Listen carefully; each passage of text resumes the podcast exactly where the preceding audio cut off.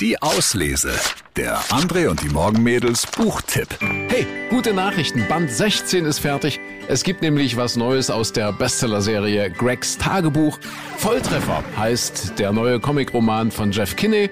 Nachdem Greg beim Schulsportfest keine gute Figur abgegeben hat, probiert er es nochmal mit einer ganz neuen Sportart, nämlich Basketball. Ich habe gelesen, dass Basketball erfunden wurde, als ein paar Männer mit einem Fußball und einem Pfirsichkorb herumalberten. Und heute ist das Spiel auf der ganzen Welt beliebt. Aber wenn Ihr Trainer auch nur so ein bisschen wie Mr. Pattel gewesen wäre, wäre es wohl nie so weit gekommen. Aber der Mr. Pattel, der wird sich noch umgucken. Als wir dann irgendwann mit dem Aufräumen fertig waren, mussten wir uns an der Freiwurflinie aufstellen und auf den Korb zielen.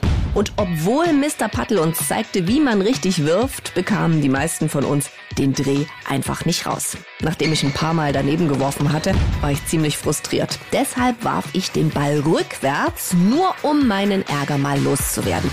Und ob ihr es glaubt oder nicht, rückwärts landete er im Korb. Volltreffer. So heißt Band 16 von Gregs Tagebuch. Es geht um Mut, es geht um Ehrgeiz und natürlich um Teenager-Probleme. 250 Millionen Leser haben die Tagebücher bisher schon verschlungen. Eigentlich ist jetzt nur noch Harry Potter einzuholen.